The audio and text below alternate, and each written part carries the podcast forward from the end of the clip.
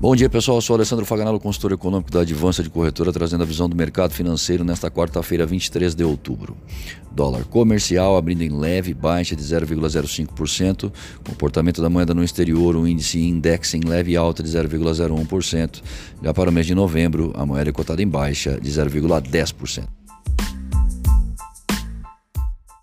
Bem que a expectativa era de que a reforma da Previdência fosse finalizada ainda ontem, mas uma emenda apresentada pelo PT levantou dúvidas em relação à sua validade, que será analisada pela Consultoria Legislativa do Senado, que dará o seu parecer.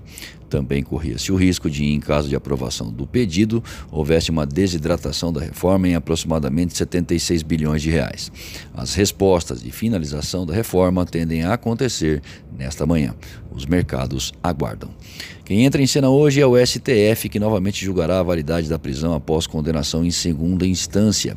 Em 2016, a mais alta corte do país entendia que esse tipo de prisão era possível. Agora, se o entendimento for outro, milhares de réus condenados serão postos às ruas e um dos beneficiados será o ex-presidente Lula. E, por falar em ex-presidentes, Lula e Dilma ficaram de fora do texto final da CPI do BNDES, após acordo costurado entre a bancada do PT e o Centrão, junto ao relator da CPI, Altineu Cortes. A CPI, que investiga irregularidades no banco, sofreu um processo de articulação para que nem relatório tivesse. Portanto, o simples fato de haver um relatório sugerindo o indiciamento de 54 pessoas, entre eles Joesley e Wesley Batista, foi considerado uma meia pizza. Segundo o presidente da CPI, um vasto material como relatórios, dados e delações poderiam enriquecer a CPI do BNDES, sendo instrumentos para que a condenação chegasse a mais pessoas pessoas envolvidas no processo. Ainda no campo político, Eduardo Bolsonaro desistiu da embaixada em Washington e se dedicará ao seu trabalho como parlamentar, para o qual foi eleito. Problemas internos para solucionar em seu partido, o PSL, é o que não faltam.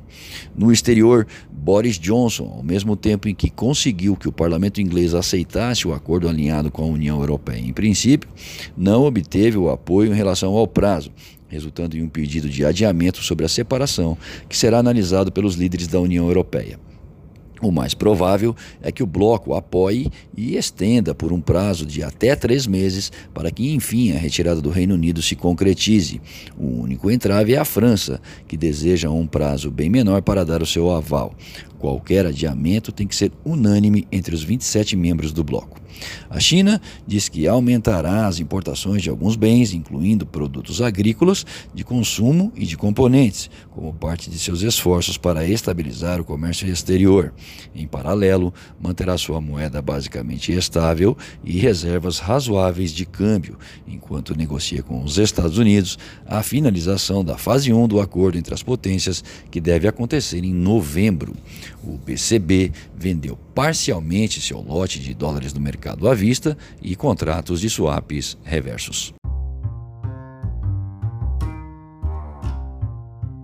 Acesse o panorama de mercado através do nosso site advancedecorretora.com.br. Fique bem informado e tome as melhores decisões.